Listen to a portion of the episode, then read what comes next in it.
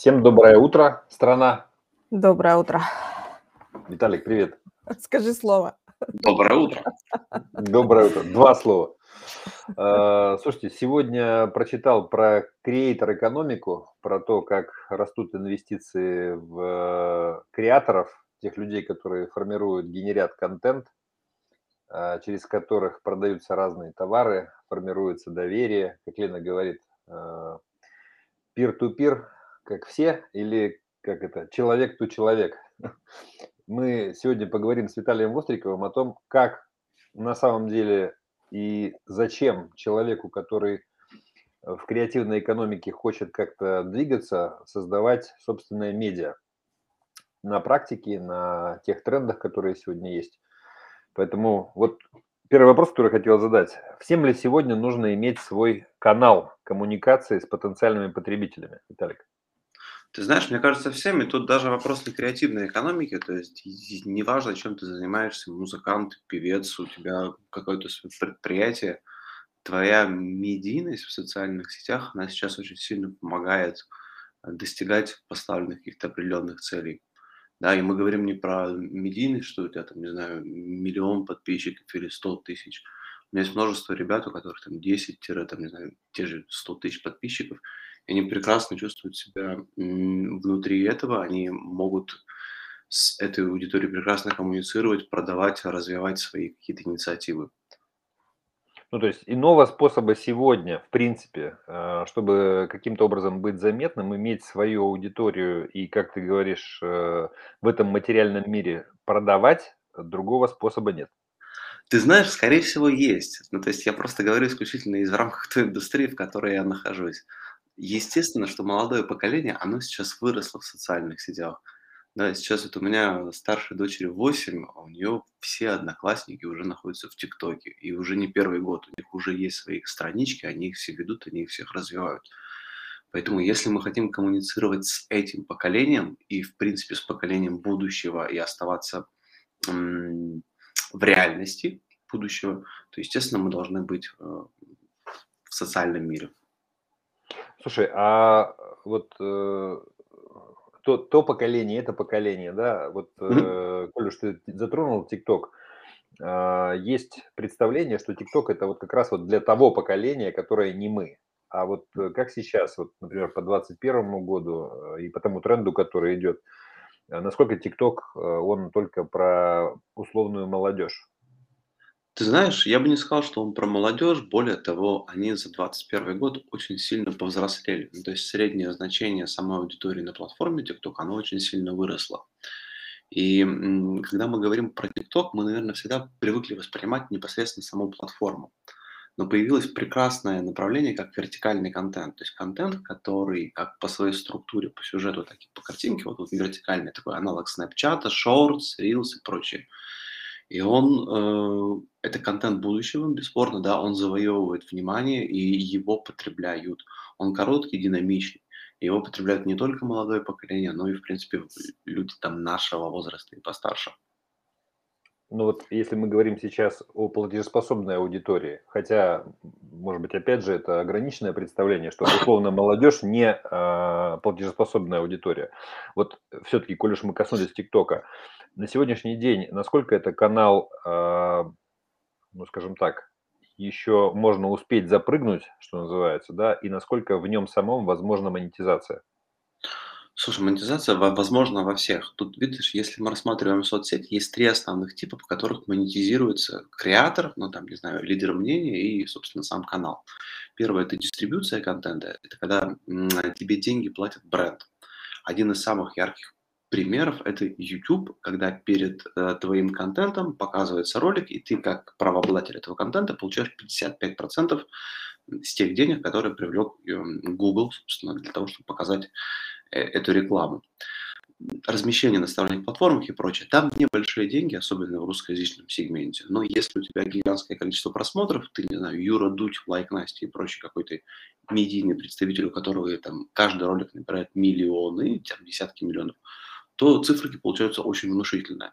Особенно если ты выходишь там на китайский рынок, либо там на рынок Индии. Э, второе направление – это реклама. Ну, то есть про, про дистрибуцию ее в ТикТоке не существует. И, и даже если она появится, там будет копеечная история, потому что сама платформа не адаптирована под дистрибуцию. Uh-huh. Вот. А вторая история – это реклама. Понятно, что если мы рассматриваем рекламу, то средние стоимости рекламы, что на YouTube, что в Инстаграме, они теперь одинаковые. То есть за одни и те же деньги я размещаюсь либо на YouTube, либо как рекламодатель, либо на Инстаграме.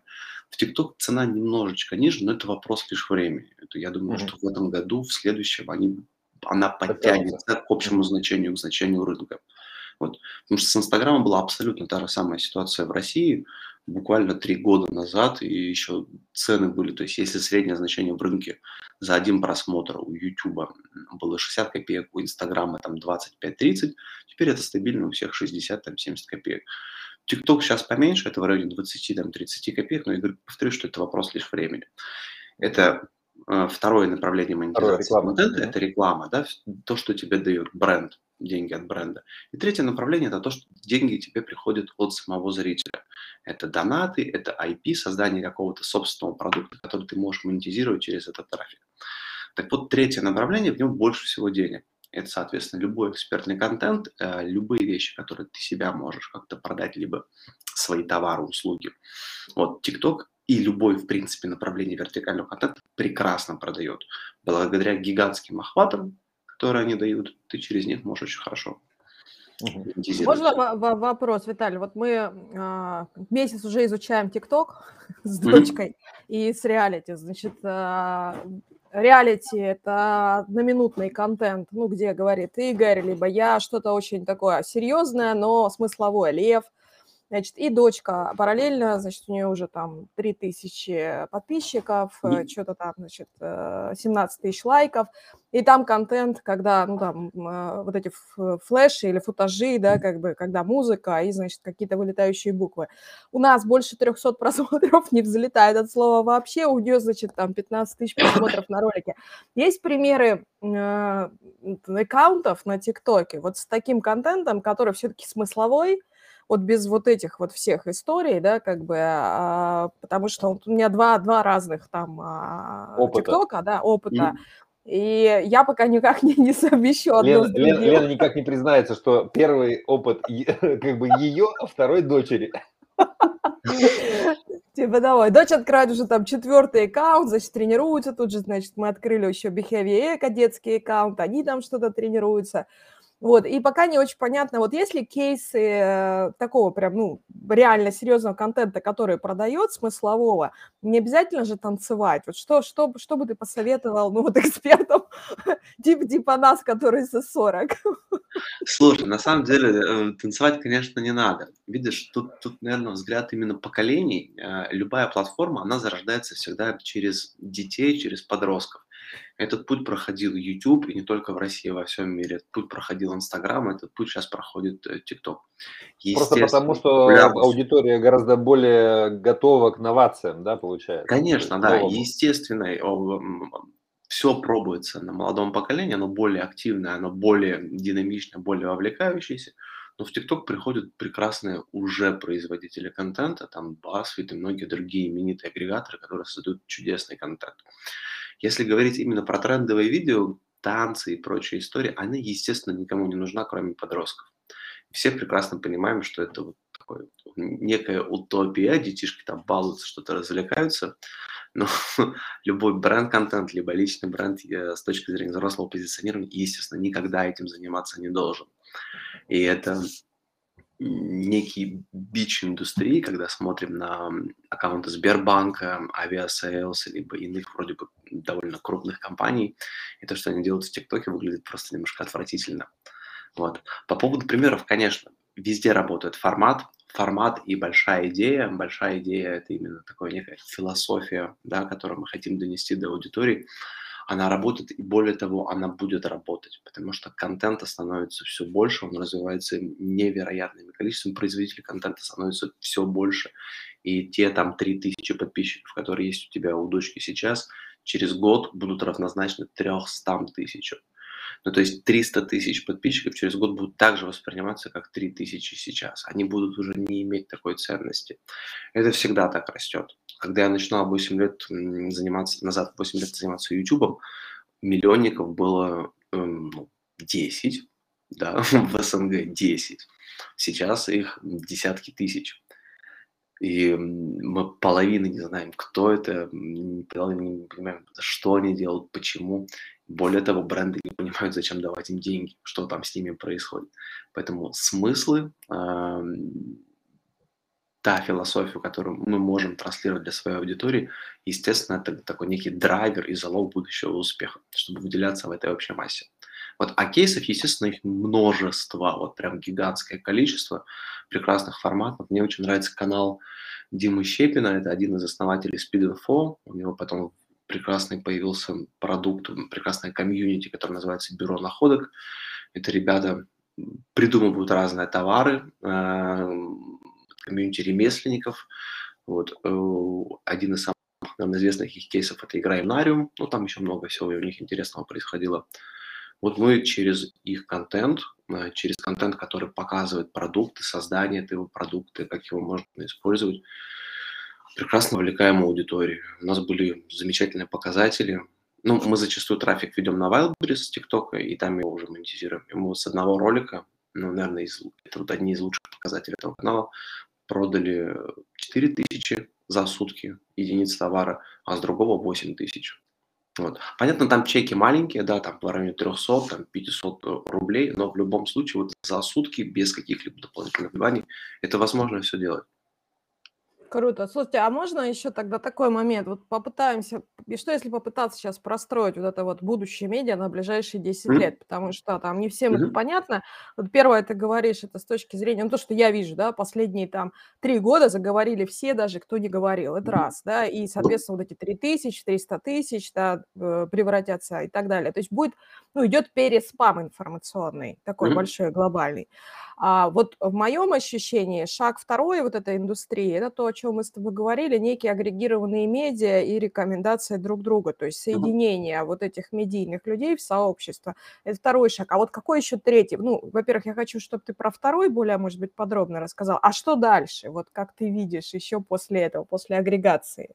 Что Ну, будет с смотри, нами? э, да-да-да, а агрегатор- это прекрасная история, если берем практику первых агрегаторов, зарубежных, да, не наших, там тот же BuzzFeed и прочих ребят. А, они, агрегируют разных производителей контента для одной и той же аудитории с примерно схожими потребностями. Например, нас интересует подростковая аудитория, которая хочет воспринимать юмор. Мы берем множество разных креаторов, множество разных там продакшенов, которые формируют разные, м, проекты свои. Э, это некий аналог телевизора, да, некого аналог телеканала, где есть разные передачи, каждый из которых готовит свои какие-то, команды. Свой контент. Мгм. Да-да-да, соответственно, э, сам агрегатор, само сообщество, оно может иметь единый, хаб, вот как раз таки агрегатор, где это все публикуется, как там, не знаю, у Карамба ТВ, у Спасибо Ева, у там Label.com, либо его может не быть. То есть есть очень много прекрасных историй. И вот, например, как раз бюро находок- это то, что мы пытаемся будем делать в будущем на будущий год, когда мы развиваем каждого креатора отдельно. Условно, там девушка рассказывает про куклы, другой мальчик рассказывает про как создавать прекрасные вещи из стекла, третий там из железа и так далее. То есть такая команда, а, где есть снайпер, минер, стратег и прочие истории, но они в едином канале не представлены. Они сами по себе, и трафик циркулирует вокруг них внутри. Вот это тоже возможно, это прекрасное развитие, поэтому вот То есть они рекомендуют друг друга, получается, да, как бы, Ты ну, то знаешь, там э, даже не рекомендации, там циркуляция трафика происходит за счет коллабораций, это один из ключевых инструментов, да. Ну и в принципе, когда мы друг друга упоминаем в тех или иных моментах, мы даже вместе можем не находиться в кадре, мы все равно трафик начинаем пере- перегонять. Вот.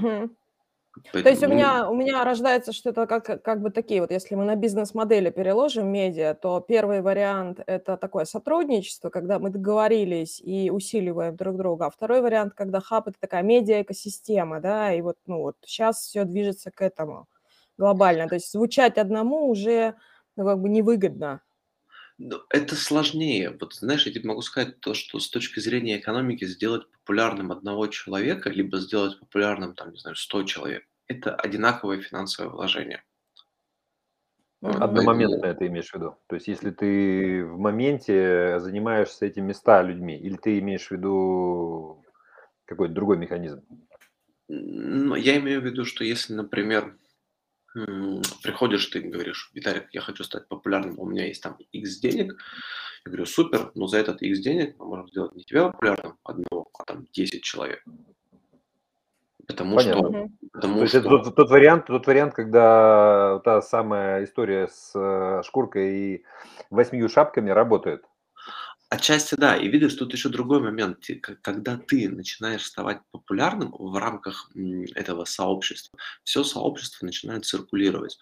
Эм, принцип и модели сообщества, они прекрасны, они работают, мы их там неоднократно использовали и добивались прекрасных результатов. И в принципе все, что мы сейчас, м, всё, что на всё, что смотрим из русскоязычного сегмента, оно и выстроено в рамках, модели именно комьюнити. Если даже берем тот "Тикток", разговор, с которым мы сегодня начали, самые крупные, м, сту не студия, а сообщества- это Dream Team, это Даня Милохин и вот там многие другие ребята. У них как строится модель? Они все находятся в руках там Wild Jam, в руках, э, эльфа-торговца Ярика. Соответственно, э, когда приходит рекламодатель за, там, не знаю, Даней Милохиным, он говорит: "Слушайте, класс, Даня Милохин, конечно, обязательно прорекламирует эту историю у вас, но смотрите, у меня помимо этого есть еще 20 человек, которым очень нравится ваш бренд". И, соответственно, он начинает, увеличивать, э, количество рекламных носителей. Вот с трафиком и с продвижением происходит все точно так же. Если внутри комьюнити, которое поддерживает друг друга, какая-то звездочка загорается, весь этот трафик начинает циркулировать вокруг всех. Поэтому слава одного, она очень играет на руку, на пользу для всего этого комьюнити, которое находится внутри. Поэтому да, Ну и слава зрения и слава непостоянная, получается, там ты сегодня подсветил, завтра кто-то другой подсветил, и пошел этот обмен Конечно, бы да-да-да-да-да. И долгоиграющий. и да-да-да, это и принцип комьюнити. Когда все развиваются, мы вот прям счастливы. Это, знаешь, это уникальная модель, когда один плюс один является не 2, а там 3 и больше. Потому что если у тебя 10 тысяч подписчиков, у меня 10 тысяч подписчиков, мы вместе сделали какую-то коллаборацию и неоднократную, у нас стало 12 и более тысяч подписчиков. Да, при этом мы ничего не потеряли. У нас просто трафик внутри, вот он взаимовыгодно начинает передвигаться. Но Мгм. Лена справедливо задала вопрос с точки зрения того, что вот эта конкуренция за внимание людей, и когда у человека уже настолько переполнено это как бы вним внимание этим всем и мельканием, что просто не хочется уже ни что кликать, и ни что читать, ни что смотреть. Вот, э, как с этим быть? То есть, э, это вообще ограничение или нет? Ну, мне пока сложно сказать, если мы посмотрим на опыт там зарубежных коллег, они выходят в некий такой став-пик в в в рекомендации закрытых групп. Есть прекрасные ребята, он называется First Media, это ребята, которые делают контент для мам. Они анализируют большое количество разного контента и говорят, что надо смотреть, и более того, дают какие-то детальные разборы в моменты, когда у тебя возникают те или иные потребности. Например, маме надо выбрать детскую коляску. И говорят: "Супер, вот мы просмотрели 10 тысяч роликов, вот посмотри вот это, это тебе поможет. Тебе надо выбрать там, не знаю, педиатра. Вот вот определенный тип контента, мы сделали research, сделали выжимку". И вот такой контент, он сам по себе, ну, опять-таки, модель, той же Blossom, а, она закрытая, то есть это не контент не в общем доступе, это контент по подписке, за который еще и платят. И вроде бы даже очень хорошо платят и очень большой трафик имеют. Поэтому, интересно, то есть получается авторитетные выжимки, э, контент по подписке, прям отстраивается модель, да, как бы рынка. А по сути, ну, так как так же, как и IT, медиа на передовой, потому что там все очень гибко, и по под эти истории подтягиваются остальные бизнесы и бизнес-модели глобально.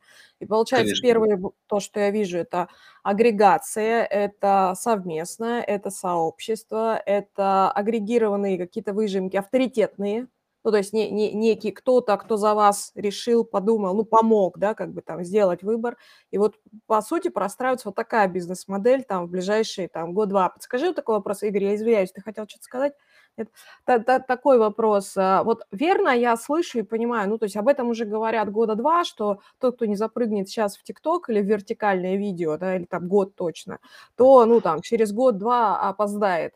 А, как с Ютьюбом, да, сейчас на YouTube что не выложит, там, ну, в общем, если не заниматься, 40 просмотров, 100 просмотров, ну, там, тысяча максимум, да, как бы.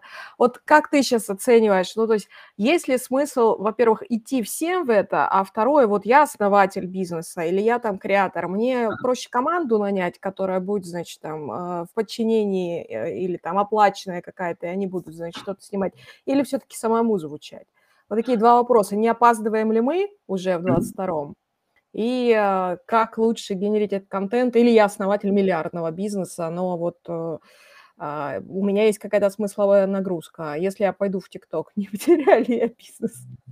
Слушай, да, я понял. Ну, э, давай по по поэтапно начну отвечать. Ты не опоздаешь, это некий миф, том, что вот в тот же YouTube уже нет смысла заходить, там бессмысленно, ты будешь выкладывать, все там занято. Нет.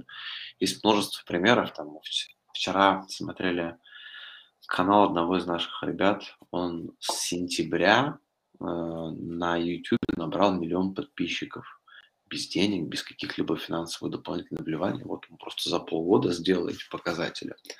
У меня есть парень э, в селе, ну, то есть мы понимаем, да, достаток села. Вот он живет в селе, у него канал 100 тысяч подписчиков на YouTube, он им начал заниматься в этом году. То есть он ни, ничего не делает, не имеют финансовой возможности для того, чтобы продвигать платно этот контент. Поэтому нет, платформы, естественно, будут поддерживать хороший контент, который будет появляться, если он попадает в нужную аудиторию, и эта аудитория есть на платформе. А нужная аудитория для любого формата ее уже в огромном количестве. Если там лет пять назад нам было сложно каких-то групп не существовало, и мы понимали, что емкость самой аудитории довольно узкая, то сейчас нет, сейчас везде есть. Поэтому нет, спокойно можно влазить на любые соцсети, и все будет хорошо. ТикТок, он просто прекрасен для начала. Прекрасен в том плане, что сами алгоритмы ТикТока, они максимально показательные. если разобраться в них, там уже понятно, как работает Инстаграм, как работает YouTube, как работают все другие соцсети.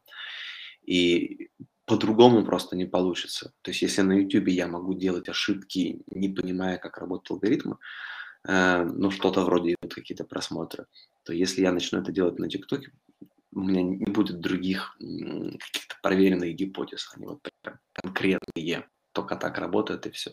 И, соответственно, этот опыт уже можно спокойно дальше в соцсети перекидывать. Вот, поэтому, да, да, супер, это никогда не поздно, и э, часто будут говорить, всегда будут говорить, что все уже поздно, не надо залазить, все. Это как с метавселенными сейчас, все уже, все, все разобрали. Мысленно заходить.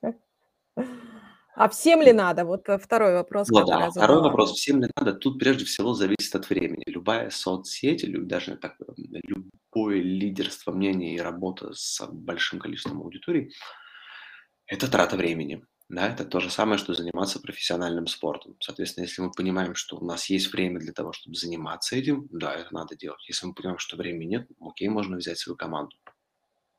Мгм. А если это агрегированная некая история, ну, условно, 100 экспертов объединились, каждый снимает для единого канала, но реже, да, потому что, ну, не у всех точно объективно Мгм. есть время там по 3 ролика в день выдавать, ну, может быть, даже по 3 в неделю, и это надо все равно подумать, сценарий там и так далее. Это это я вот по постам своим понимаю, что М. мне иногда прям льется, а иногда я сижу месяцами и не могу ничего написать, ни строчки.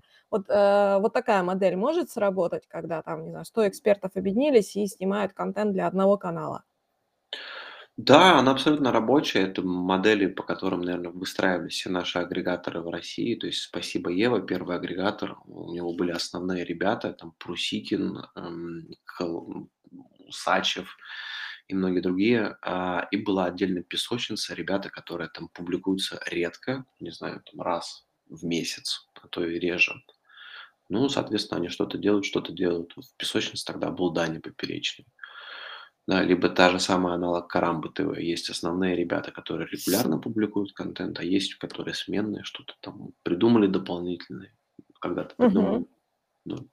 Поэтому вот видишь, мы, мы диджей, диджей Гарри будем продвигать. Видишь, он у Игоря, видишь? Да, диджей Гарри. Вот он, он есть... будет вот так делать. Все будут танцевать. У диджея Гарри не хватает только сегодня этого халатика. Я сегодня решил приличнее одеться. Встречи с прекрасным.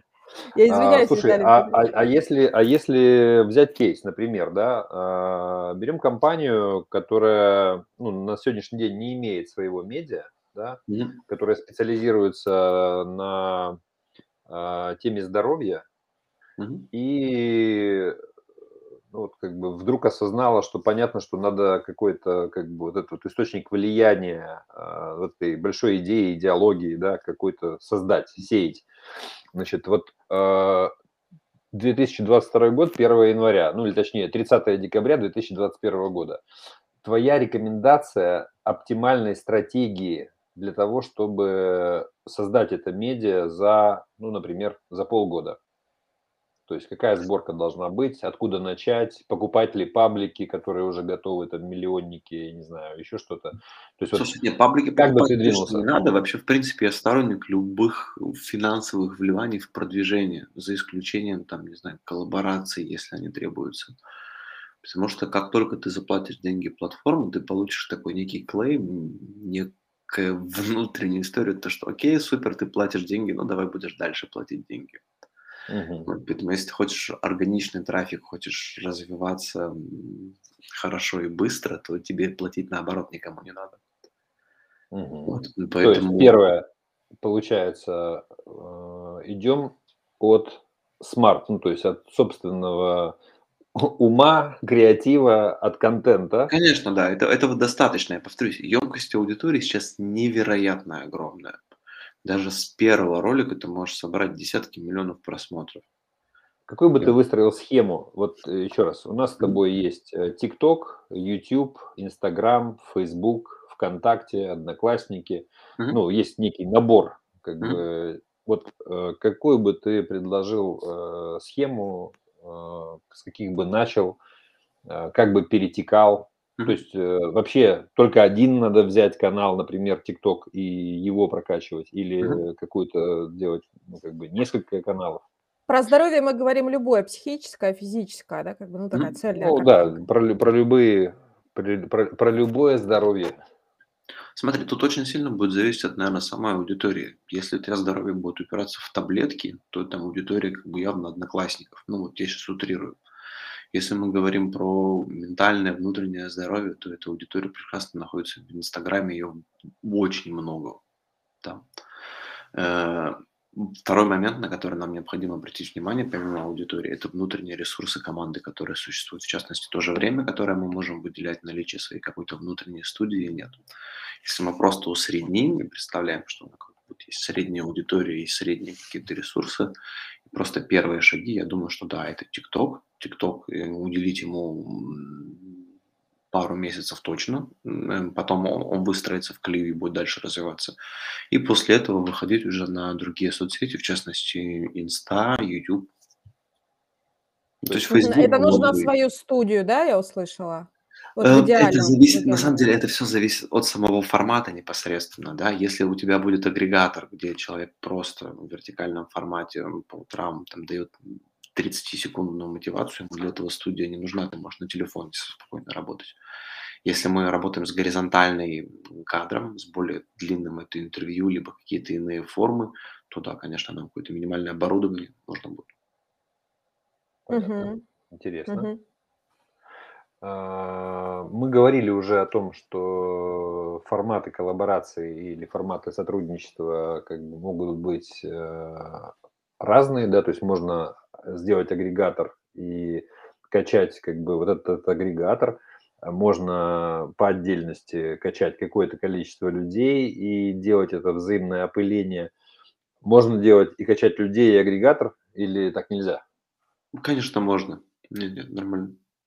И перетекать, Агрегатор – это просто хаб, в котором совмещается весь трафик, который есть у ребят в таком видимом ключе. Вот мы все вместе, не знаю, там, портал InReality, и вот всех наших экспертов ты можешь изучить здесь.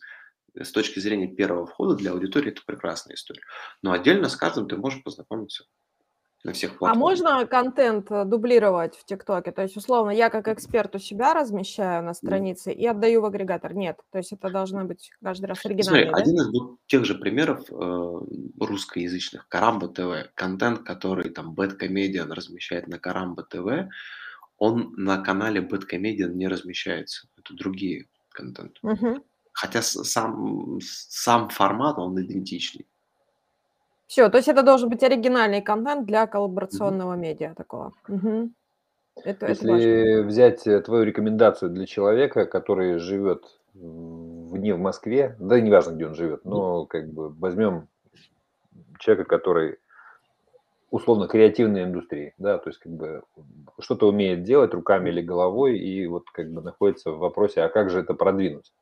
А, количество подписчиков сегодня у этого человека в Инстаграме, не знаю, 300, там, 600 человек, а, Ютуба нет, там mm-hmm. что-то там зависшее, закисшее на Фейсбуке. Ты прям меня описываешь.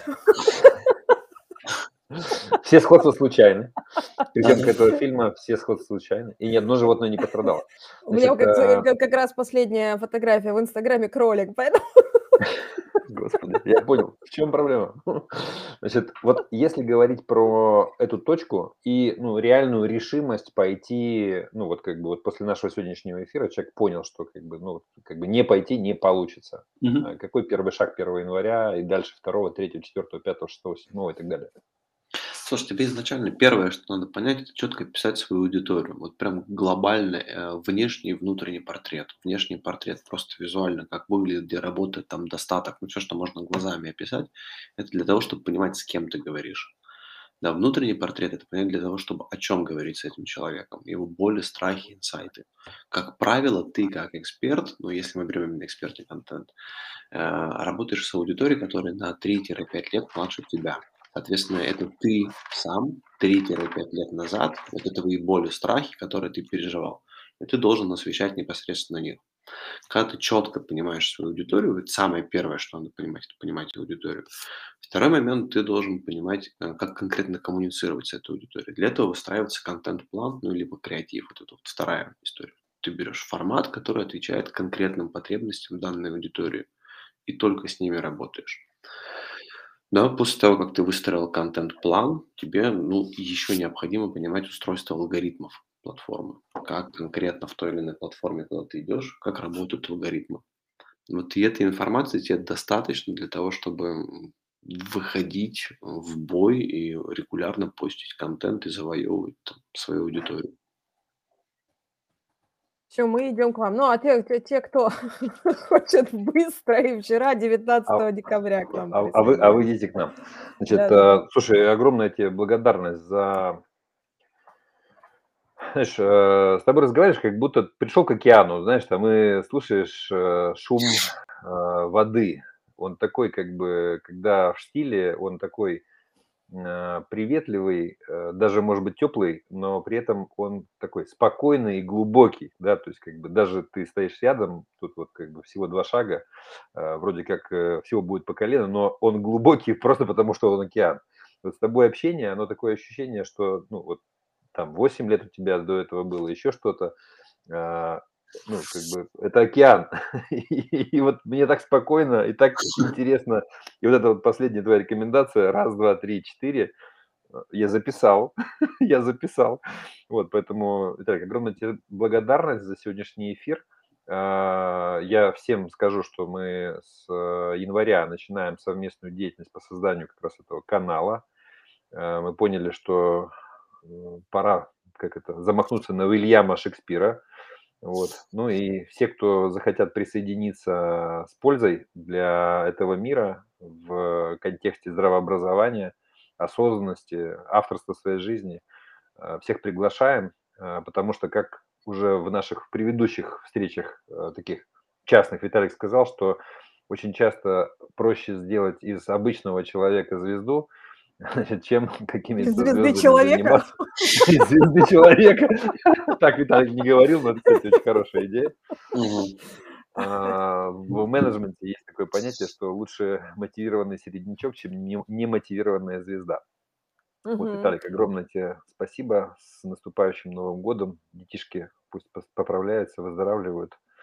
И до встречи в Новом году. Спасибо. Вам желаю тоже всего самого прекрасного.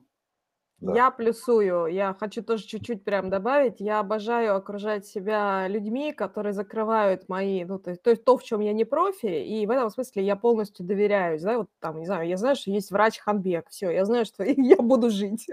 Ну, я могу делать все, что угодно, но жить я буду.